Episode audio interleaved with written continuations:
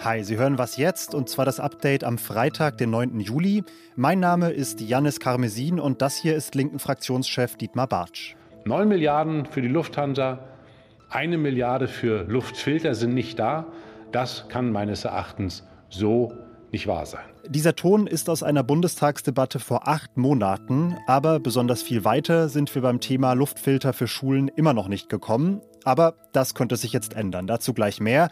Außerdem geht es um die Frage, wie lange uns die Impfstoffe eigentlich vor Corona schützen und um eine Katastrophe in Bangladesch.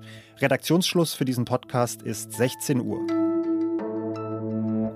An der Stelle mal herzlichen Glückwunsch an die Schülerinnen und Schüler in Berlin, Brandenburg, Hamburg, Schleswig-Holstein, Mecklenburg-Vorpommern und NRW. Die haben nämlich die Pendelei zwischen Distanz, Hybrid und Präsenzunterricht für dieses Schuljahr erstmal geschafft und sind endlich in den wohlverdienten Sommerferien. Doof nur, dass nach wie vor niemand weiß, wie es nach den Ferien weitergeht. Sollte sich die Delta-Variante weiter ausbreiten, dann werden möglicherweise auch wieder Schulen schließen müssen, gerade weil ein Großteil der Kinder und Jugendlichen nicht geimpft sein wird. Schüler, Eltern und Lehrerinnenverbände wollen das vermeiden und fordern ja schon seit einer ganzen Zeit, dass Luftfilteranlagen in allen Schulen installiert werden müssen, eben um den Präsenzunterricht zu ermöglichen. Wie es mit dem Vorhaben so läuft, hat mein Kollege Christian Part für Zeit Online recherchiert und er ist jetzt hier bei mir am Telefon. Hallo Christian. Hallo. Christian, du hast bei den Bundesländern einmal quer nachgefragt. Inwieweit sind denn die deutschen Schulen Stand jetzt mit Luftfiltern ausgestattet und was ist geplant? Also im Moment kann man das gar nicht so genau sagen. Äh, die meisten Länder haben keine Information darüber, weil sie die Zahlen nicht besitzen, sondern auf die Kommunen verweisen, die dafür verantwortlich sind. Deswegen gibt es keine genauen, genauen Zahlen. Die Berliner waren die einzigen, die mir Auskunft geben konnten. Die sagen, äh, bis Ende der Sommerferien werden es ein Drittel der Klassenräume sein, die eine Luftfilteranlage haben werden. Bei allen anderen ist es im Moment noch unklar. Sagen kann man aber jetzt schon, ähm, es werden am Ende nicht allzu viele Schulen sein, die Luftfilter haben werden. Ja, nach allem, was ich gelesen habe, äußern sich die Landesregierungen bisher ja auch sehr skeptisch dazu, wie effektiv diese Luftfilter tatsächlich gegen die Verbreitung von Aerosolen im Klassenzimmer helfen können. Ne? Das ist eines der, der Kernpunkte ähm, dieser Debatte, die mittlerweile sehr hitzig geführt wird. Ähm, die Länder verweisen obwohl sie teilweise sogar Fördertöpfe anbieten für die Anschaffung von Luftfilteranlagen, aber trotzdem auf eine Empfehlung des Umweltbundesamtes ähm, die schon auf, den, auf das Frühjahr oder auch auf das äh, vergangene Jahr sogar zurückgeht. Und dort hat das Umweltbundesamt die Eignung von Luftfilteranlagen zumindest deutlich in Zweifel gestellt. Und jetzt aber hat das Umweltbundesamt eben eine neue Bewertung herausgegeben, die zu einem anderen Ergebnis kommt, überraschenderweise. Ja, und zwar sehen Sie ja diese Luftfilter jetzt doch positiv, glauben, sie können gegen das Coronavirus helfen, solange sie eben fachmännisch an der richtigen Stelle von Fachleuten aufgestellt werden. Woher kommt dieser Sinneswandel? Basiert der einfach auf neuen Erkenntnissen aus der Forschung? Die Gesellschaft für Aerosolforschung beispielsweise hat schon im vergangenen Jahr bekannt gegeben, dass äh, Luftfilteranlagen sehr wohl ähm, die ja, Virenlast in der Luft deutlich senken können, aber auch andere, die zu einem klaren Ergebnis kommen, Luftfilteranlagen in Schulen machen absolut Sinn. Und ähm, wahrscheinlich war es so, dass das ähm, dass die Länder sich eben auf diese eine skeptische Formulierung des Umweltbundesamts geworfen haben, um damit zu rechtfertigen, dass sie äh, diese äh, Geräte nicht flächendeckend anschaffen. Äh, welche Motivation dahinter steckt, kann man nur vermuten. Wahrscheinlich geht es dabei auch ums Geld. Mit dieser neuen Einschätzung des Umweltbundesamtes, dass eben die Anlagen durchaus einen Mehrwert haben, glaubst du denn, dass sich das auch bei den Ländern auswirken wird, dass bald vielleicht doch mehr Luftfilteranlagen angeschafft werden? Nun, ich würde mal behaupten, dass diese, diese neue Bewertung des Umweltbundesamtes die äh, Ministerien, die bisher mit den Argumenten dieser Behörde argumentiert haben, schwer unter Schock äh, stellen dürfte. Denn die Ausrede oder die Bewertung, die bisherige Bewertung des Umweltbundesamtes, die Geräte taugen vielleicht doch nicht so, zieht jetzt nicht mehr. Und ähm, jetzt muss man sich möglicherweise komplett neu aufstellen man muss darüber nachdenken, ähm, die Anlagen doch flächendeckend anzuschaffen und das natürlich zu einem Zeitpunkt, die Sommerferien werden auch schnell vorbeigehen und ob dann zu Beginn des Herbstes jetzt ähm, solche Luftfilteranlagen in Klassenräumen aufgestellt werden sein, das darf zumindest bezweifelt werden. Also die Zeit wird knapp. Danke dir, Christian, für die Einschätzung. Gerne.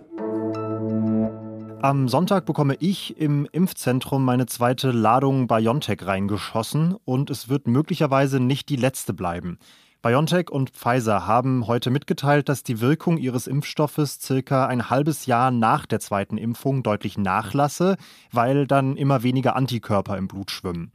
Deshalb, sagen zumindest die Hersteller, sollte spätestens ein Jahr nach der Zweitimpfung nochmal eine dritte Dosis gespritzt werden. Und für so eine Auffrischungsimpfung wollen sie jetzt eine Zulassung beantragen. Die Behörden in Europa und den USA haben darauf schon reagiert und gesagt, erstmal langsam, die Datenlage ist noch sehr dünn. Wir warten erstmal noch auf unabhängige Forschung und auf bessere Daten. Tja, ganz schlechtes Timing genau zur Urlaubszeit. Die Bundesregierung hat das beliebteste Urlaubsland der Deutschen, Spanien, heute komplett zum Risikogebiet erklärt, also inklusive der Kanaren, inklusive Mallorca. Das heißt in der Praxis allerdings erstmal nur, wer aus Spanien zurückfliegt, muss bei der Einreise nach Deutschland einen negativen Test vorweisen. Strenger fallen die Regeln für Zypern aus, wo die Infektionszahlen gerade besonders hoch sind. Wer von dort zurückkommt, muss auf jeden Fall für fünf bis zehn Tage in Quarantäne und kann sich nicht freitesten. In Fabriken in Bangladesch kommt es immer wieder zu Unglücken mit vielen Todesopfern. Sie erinnern sich vielleicht an den Einsturz der Textilfabrik in Rana Plaza vor acht Jahren. Da starben mehr als 1000 Menschen und viele europäische Unternehmen, die dort produzierten, wurden in der Folge heftig kritisiert. In der vergangenen Nacht ist es jetzt erneut zu einer Katastrophe gekommen. Eine Lebensmittelfabrik in der Nähe der Hauptstadt Dhaka ist abgebrannt. Nach aktuellem Stand sind dabei mindestens 52 Menschen ums Leben gekommen. Die Suche nach weiteren Opfern geht aber noch weiter. Was das Feuer genau ausgelöst hat, ist bislang nicht bekannt. Offenbar war aber der Haupteingang der Fabrik von innen verschlossen und damit ein wichtiger Fluchtweg versperrt. Was noch? Zeit Online hat 49 Menschen gecastet, die als Gruppe in ihrer Gesamtheit Deutschland im Kleinen abbilden sollen. Das heißt, jung und alt, rechts und links, Ost und West, arm und reich, alles ist vertreten. Eine von diesen 49 Menschen ist sie hier. Ich bin die Antje Seferovic, 44 Jahre alt, alleinerziehende Mama von zwei Kindern im Grundschulalter und arbeite in einer Kanzlei als Fremdsprachenkorrespondentin. Jeden Freitagnachmittag erzählt uns hier bei Was jetzt eine oder einer unserer 49, was sie oder ihn diese Woche glücklich oder froh gemacht hat oder was sie inspiriert. Für Antje war das diese Woche ein Erlebnis, das sie hatte, als sie ihren Sohn von der Schule abgeholt hat. Ich stand am Schultor und habe gewartet, bis mein Sohn rauskam. Und in dem Moment, ähm, als er den Weg hochkommt, da kommt dann der Hausmeister mit seinem Laubsauger um die Ecke und pustet mal schön den ganzen Dreck Richtung Gehweg. Und dann habe ich mich innerlich so darüber aufgeregt, wie das halt so ist, wenn man so im Stress ist und so viel unter einen Hut kriegen will.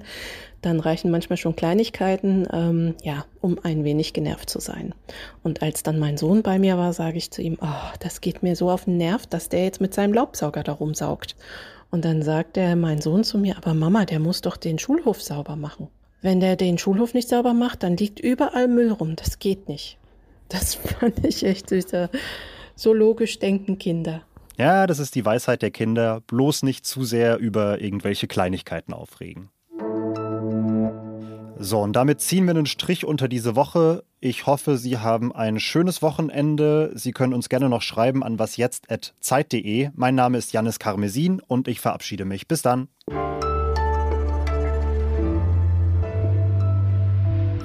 Tatsächlich Dienstag nach Spanien fahren, in die Pyrenäen zum Wandern, aber das werde ich mir bei der Reisewarnung jetzt vielleicht eher sparen. Berge gibt es ja zum Glück auch woanders.